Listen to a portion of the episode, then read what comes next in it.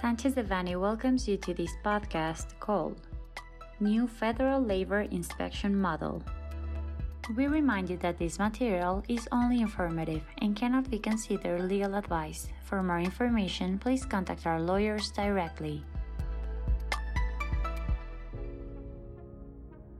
A few days ago, the Inspection Program 2022 was published, where the different inspection strategies to be implemented by the Decent Work Unit through the General Directorate of Federal Labor Inspection and the Federal Representation Offices of the Ministry of Labor and Social Welfare were announced.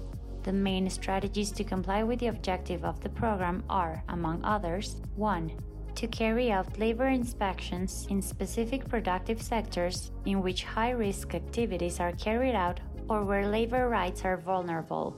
2. To establish standardized criteria in the actions of the federal labor inspectors. 3. To monitor compliance with the new regulatory provisions on subcontracting. 4. To promote and strengthen decent work in the workplace, promoting alternative mechanisms to inspection and voluntary compliance.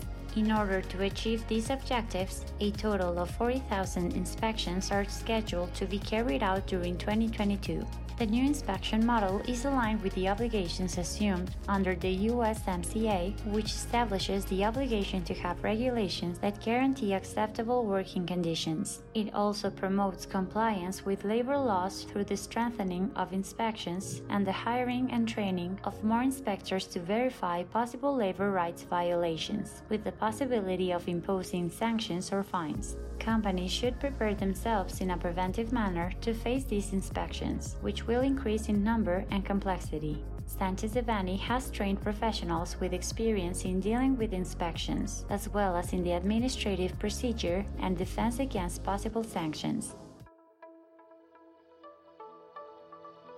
This content was prepared by Alfredo Kopfer Dominguez and Alfonso Pesquera Perez, members of the Labor, Social Security, and Immigration Practice Group.